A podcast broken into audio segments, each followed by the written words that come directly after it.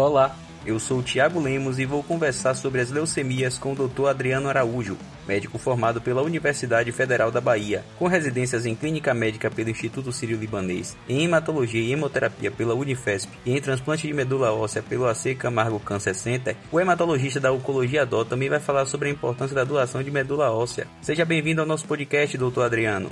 Doutor, vamos começar explicando aos nossos leitores e ouvintes o que é a leucemia e por que, em geral, ela é considerada uma doença grave.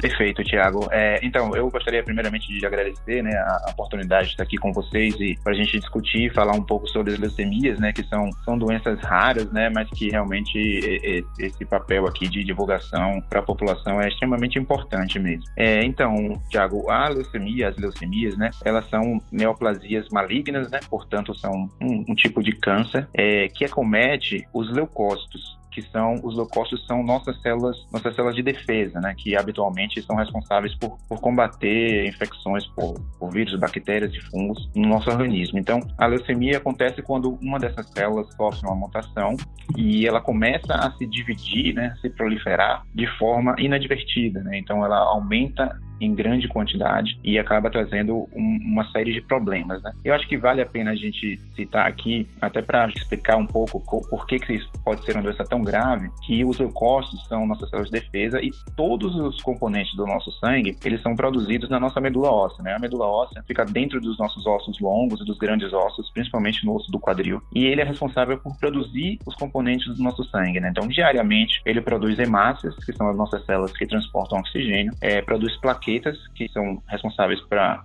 conter sangramentos, e produzem os leucócitos, que são as células de defesa, e sendo que existem uma, uma, uma dezena de subtipos de, de leucócito, né? Em cada subtipo de leucócito tem uma função específica, né? Então, a doença, a leucemia, pode ser muito graves, justamente porque ele atrapalha o funcionamento da nossa medula óssea, né? Então, no caso das leucemias agudas, por exemplo, é, ela, ela toma toda a medula óssea e não permite que a medula óssea produza adequadamente o nosso sangue. Então, é, acaba gerando uma baixa muito grande na imunidade do paciente e predispõe o paciente a sangramentos, né? Então, que podem ser sangramentos graves, né? Então, por isso que é uma doença muito grave, né? Porque ela comete e ela impede o funcionamento da medula óssea, que é um órgão fundamental para nossa sobrevivência, entendeu, Tiago? Sabemos que o câncer é um termo genérico que, a, que se refere a muitos diferentes tipos de doenças. Em relação às leucemias, as formas agudas, como o senhor falou, e as crônicas. O que as diferencia e quantos são os tipos de leucemia já documentados na literatura médica? Perfeito, Tiago. É, então, a classificação das leucemias, ela é dada mundialmente, né, dado pela por uma publicação que foi ultimamente publicada em 2016, que define e classifica os subtipos de leucemias, tanto linfóide quanto mieloide, né? Então existem uma, uma pequena dezena, algumas poucas dezenas de sub, subtipos de leucemia, que a maioria das vezes está relacionado a, um, a uma mutação específica, né? Mas via de regra, assim, nós podemos dividir as leucemias de duas formas quatro grandes grupos, né? Então, nós temos, como você citou, né, as leucemias agudas e as leucemias crônicas. Qual é a diferença entre elas, né? Nas leucemias crônicas, a célula doente é um leucócito que já está maduro, ou seja, um, leucócito que já percorreu todo o caminho de desenvolvimento, é um leucócito funcionante e ele se torna doente e começa a se dividir. Nas leucemias agudas, a célula doente é uma célula progenitora, uma célula imatura, uma célula que não, não funciona adequadamente ainda. É como se fosse o início do desenvolvimento da célula, ela já sofre a mutação e aí começa a se dividir amplamente. E a outra divisão que a gente pode fazer, grande divisão, são as leucemias mieloides e as leucemias linfóides.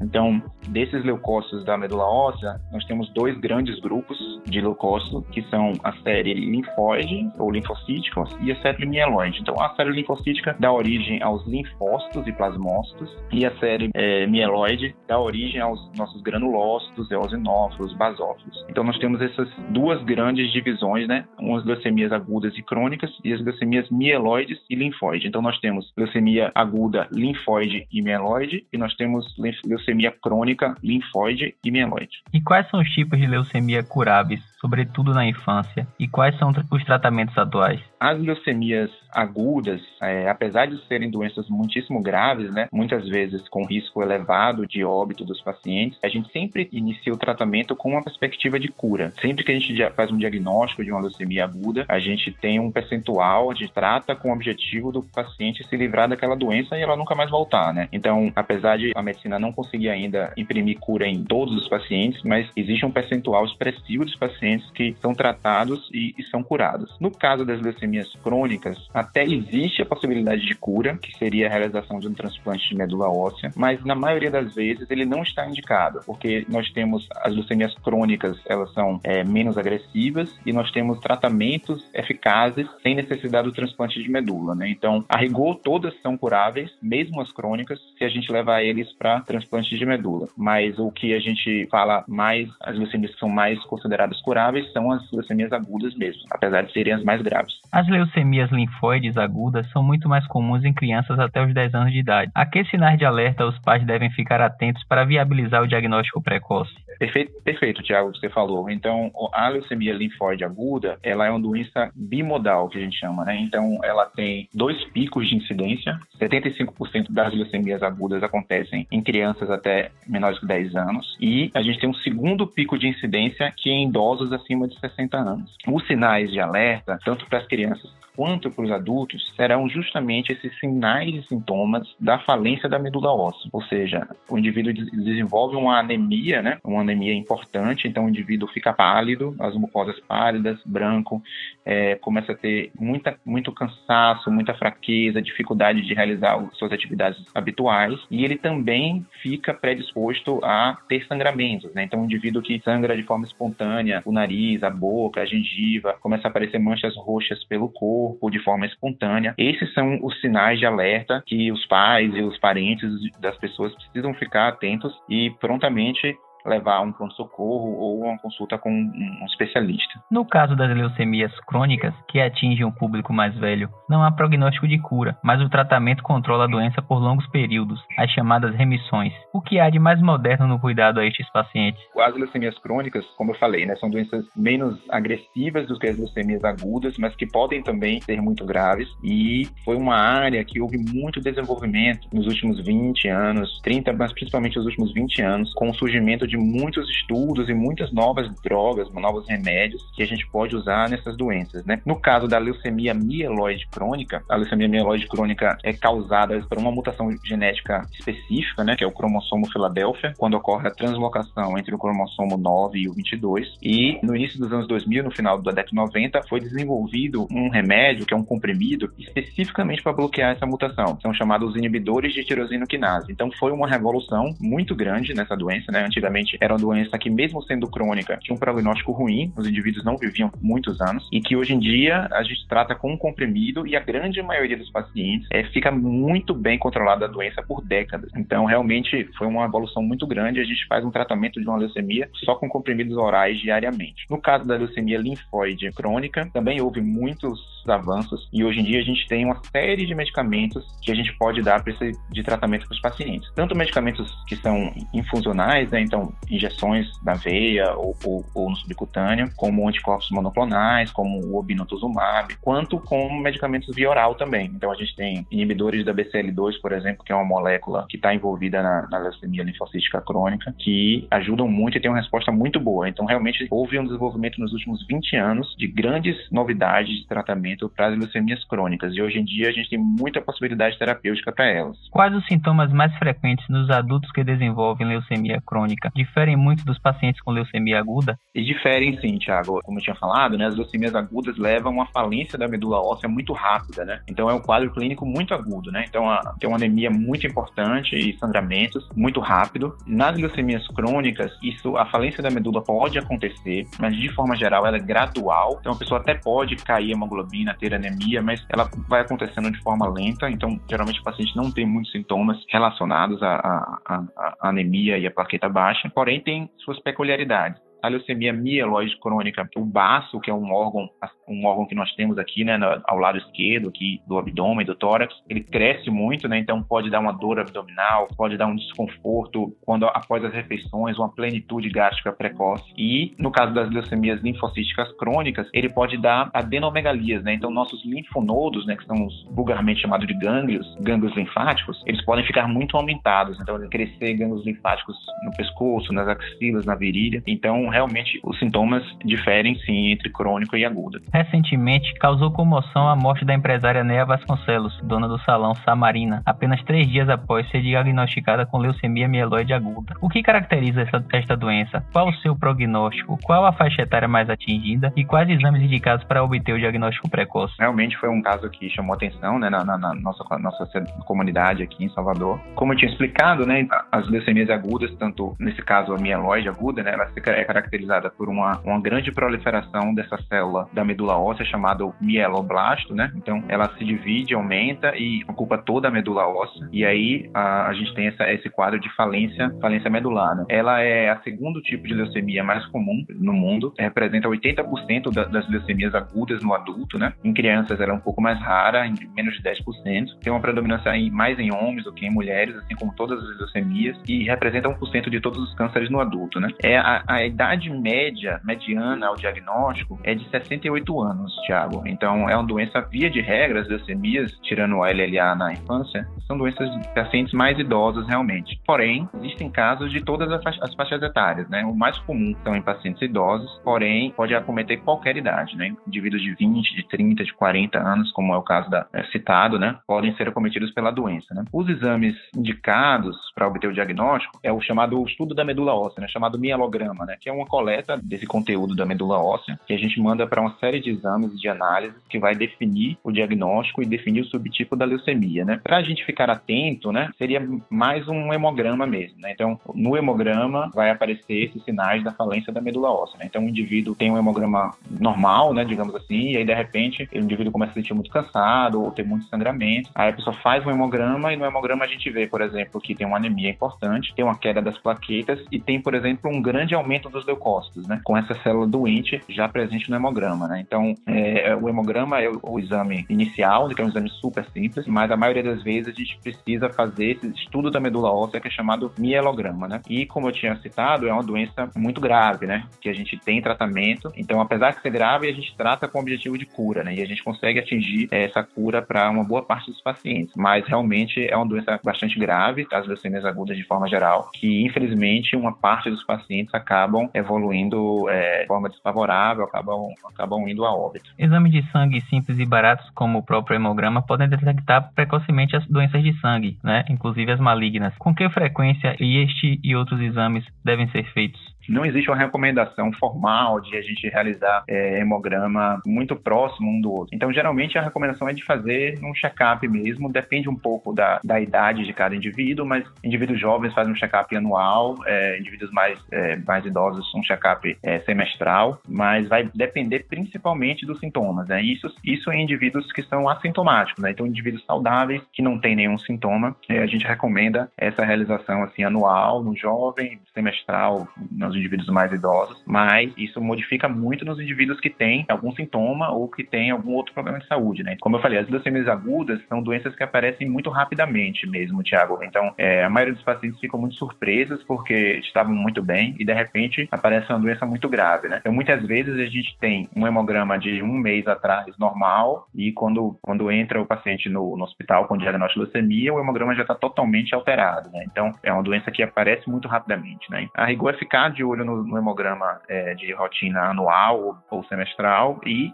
se porventura tiver algum, algum sintoma, aí sim procurar imediatamente um pronto-socorro ou um, um especialista para realizar esses exames. Outros exames menos solicitados em check-ups médicos periódicos são igualmente importantes. É o caso, por exemplo, da eletrosforese de proteínas. Que outros instrumentos de investigação de diagnóstico você recomendaria? Perfeito, Thiago. A eletrosforese de proteínas é, é, um, é um, um, exame que estuda as nossas proteínas do sangue, né? E realmente ele, ele é um exame que muitas vezes não é lembrado pelos nossos colegas médicos é, clínicos gerais de outras especialidades, né? Mas ele é importante para investigar as chamadas gamopatias monoclonais, que são doenças que estão relacionadas a, uma a um tipo específico de leucócito que fica sempre na medula óssea, chamado plasmócito. Então, realmente é um, é um exame que nós, hematologistas, temos o hábito né, de solicitar de rotina nos pacientes. É geralmente pacientes mais idosos, né? Porque é, são doenças que acometem pacientes mais idosos, mas é bem importante essa triagem, porque ele pode identificar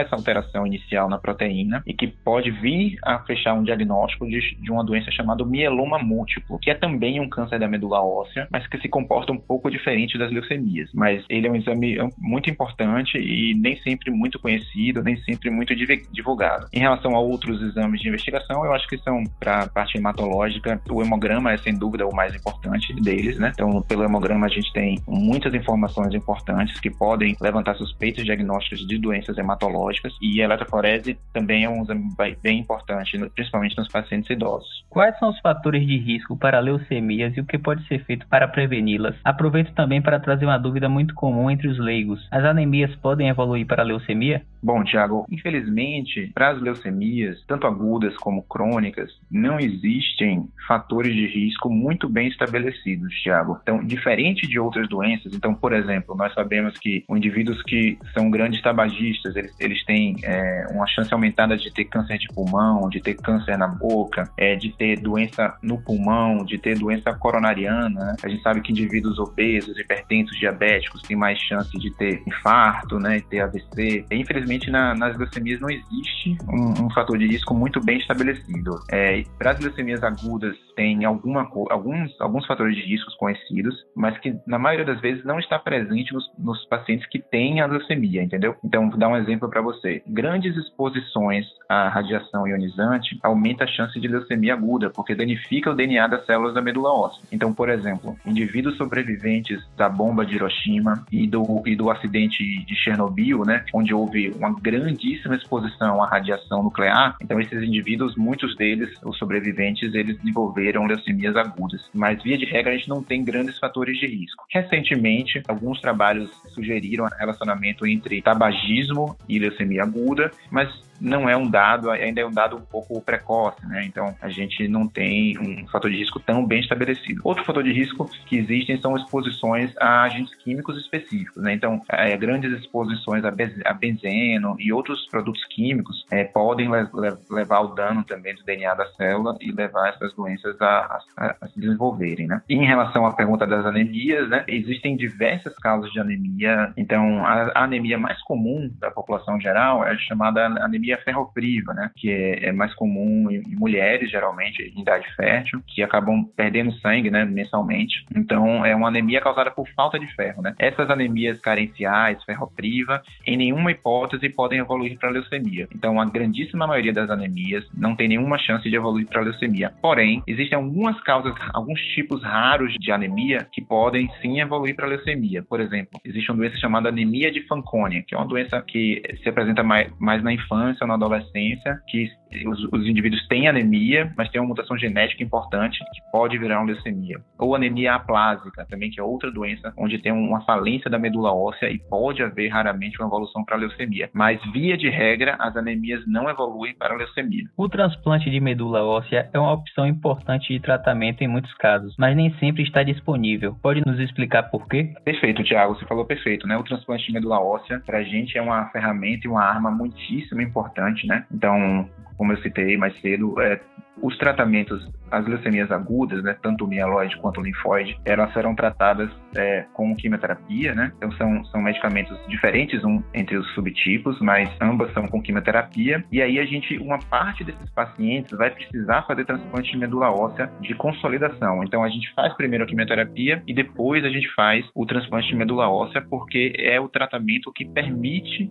propicia uma maior chance de cura nesses indivíduos, né? E ele nem sempre está disponível disponível, né? Por quê? Primeiramente, o transplante de medula óssea é um procedimento muito complexo e com muitas possíveis complicações, Thiago. Por exemplo, os indivíduos muito idosos, via de regra, a gente não, não, não é indicado o transplante de medula óssea pelo risco de toxicidade, né? Então, o indivíduo é, não tem um, um status suficiente para tolerar o transplante de medula óssea. Então, indivíduos muito idosos ou muito frágeis, o paciente não toleraria um transplante de medula óssea. Então, nesses casos, não, já, ele já não está disponível. E outra restrição de, de, disponibilidade do transplante é em relação ao doador, né? É, só tem que ter uma medula, uma medula, um doador de medula compatível, né? A gente sabe que nem sempre isso está disponível. Inicialmente, a gente busca nos irmãos para avaliar a compatibilidade e existem também os bancos nacionais e internacionais de doadores de medula óssea. Então, o transplante não está disponível muito por causa da falta de doadores em alguns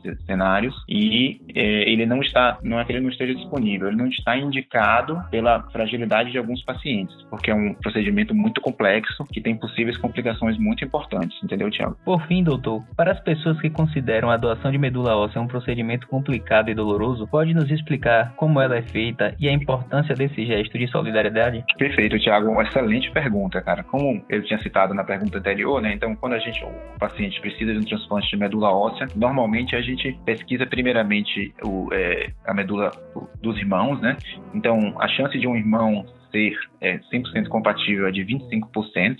50% de ser metade compatível, né? Então, idealmente, a gente transplanta, a gente, o doador de medula óssea deveria ser 100% compatível, mas nas últimas duas décadas, é, nós tivemos esse desenvolvimento do, do, transplante de medula chamado haploidêntico, que é quando a gente transplanta com 50% de, de, de, compatibilidade. Então, facilitou muito é, a obtenção de doadores, porque um irmão que é 50% pode ser doador, e muitas vezes o pai ou um filho pode ser o doador da, do indivíduo, né? Explicando como como que é feito essa, esse processo de doação, né? É, é, muito importante, né? Uma iniciativa de grandíssima solidariedade e que deve ser estimulada para todo mundo, né? Para que a pessoa se cadastre como doador, basta ir nos hemocentros, né? Então aqui no, no caso de Salvador, no Hemoba, faz um cadastro e, e, é coletado uma amostra de sangue. E aí você entra no banco de doadores e você vai ficar é, no banco de doador aguardando caso algum paciente necessite de uma medula e que você seja compatível. Então, boa parte das pessoas pessoas que se tornarem doadores de medula óssea vão acabar, na realidade, não doando ao longo da vida, mas você pode ser convocado para doar. É, no caso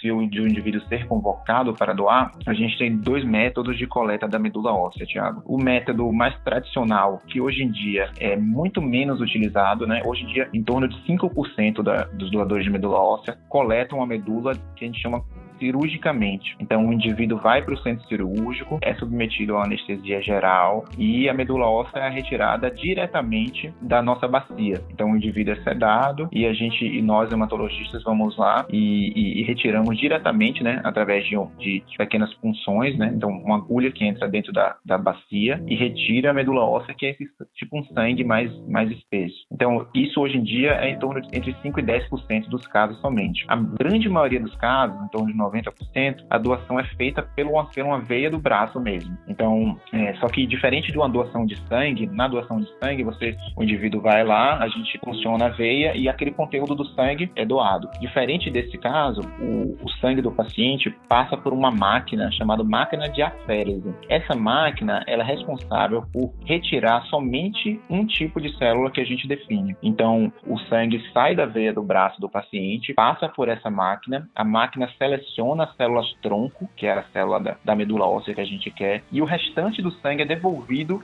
no outro, no outro braço do paciente, né? Então, na grande maioria das vezes, hoje em dia, é feito dessa forma. Então, é um procedimento super tranquilo, que a gente, a gente usa uma medicação é, 3 a 5 dias antes dessa doação, né, que é para estimular que as células tronco do, da, do indivíduo doador saia da medula óssea e vá para o sangue que está correndo nas nossas veias. Mas a maioria das vezes o indivíduo pega uma veia do braço e faz a doação através dessa veia, né? Fica ali naquele procedimento em torno de duas a três horas e logo em seguida é, o indivíduo já está liberado na maioria das vezes, né? Então é um procedimento é, de baixíssimo risco, né? E de baixíssima chance de complicações e que realmente todos nós deveríamos é, se mobilizar porque pode fazer a diferença para salvar a vida de um paciente. Doutor Adriano Araújo, muito obrigado pela participação no podcast do Portal AM e pelos esclarecimentos sobre um assunto tão importante. Eu que agradeço a oportunidade de estar aqui com vocês e estar discutindo esse tema tão importante, né, que é uma doença muitas vezes muito grave, mas que é pouco conhecida da população pela, por não ser uma doença muito prevalente, ser uma doença mais rara. Então eu que agradeço aqui é, a oportunidade de estar conversando sobre esses esclarecimentos com vocês.